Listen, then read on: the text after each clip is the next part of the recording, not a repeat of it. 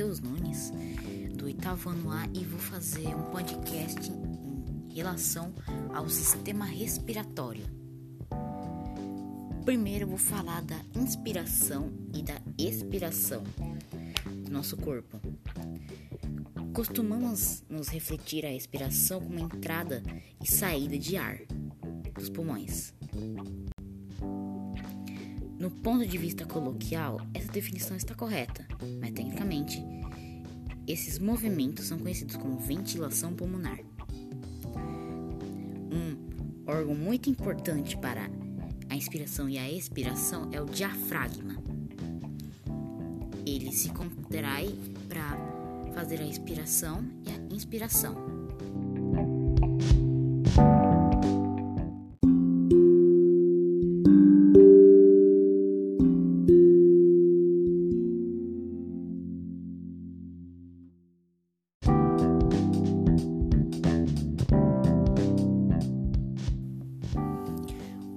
Controle da respiração.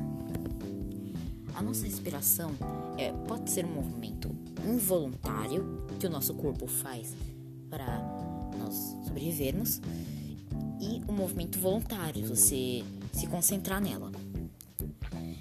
Nós não conseguimos ficar muito tempo sem respirar, mas tem, há pessoas que conseguem guardar a respiração até por 7 minutos.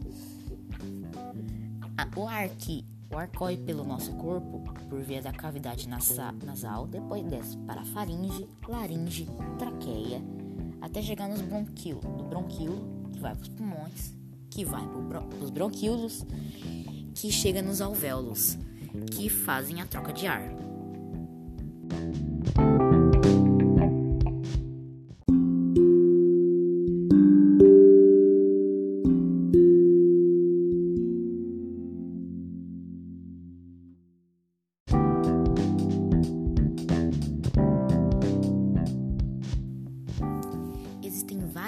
Formas de respirar dentre os vastos animais que existem no nosso mundo.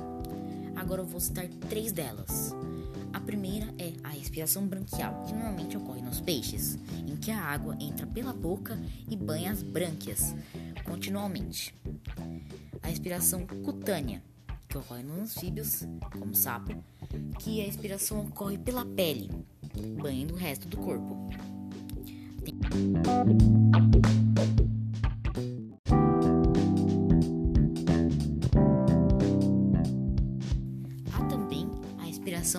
traqueal, que ocorre normalmente nos insetos, em que o abdômen apresenta pequenas aberturas em que as traqueias ramificam e lá elas pegam ar e distribuem para todo o corpo.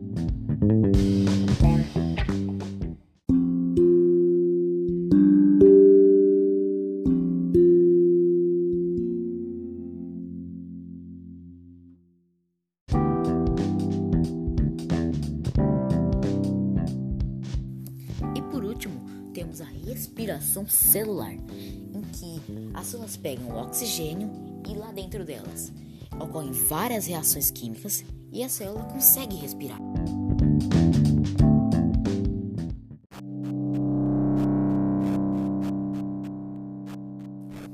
Bom, o final chegou. Espero que tenham gostado do meu podcast. E nunca esqueçam, respiração é muito importante.